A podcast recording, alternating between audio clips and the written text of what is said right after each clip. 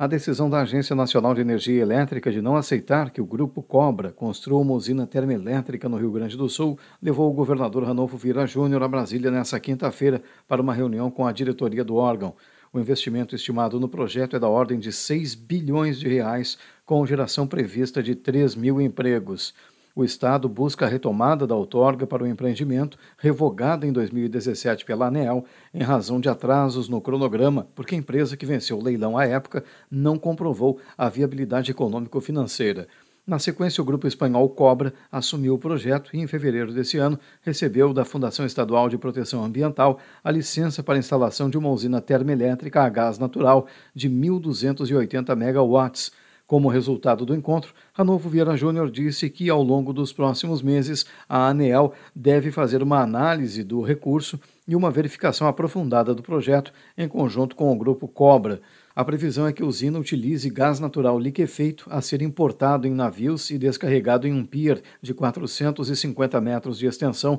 no porto de Rio Grande para gerar eletricidade. Além da geração de empregos e impostos, a termoelétrica de Rio Grande é importante para ampliar, de acordo com o Piratini, a diversificação de fontes de produção de energia elétrica, fundamental para o enfrentamento de eventuais crises energéticas por conta do regime de chuvas.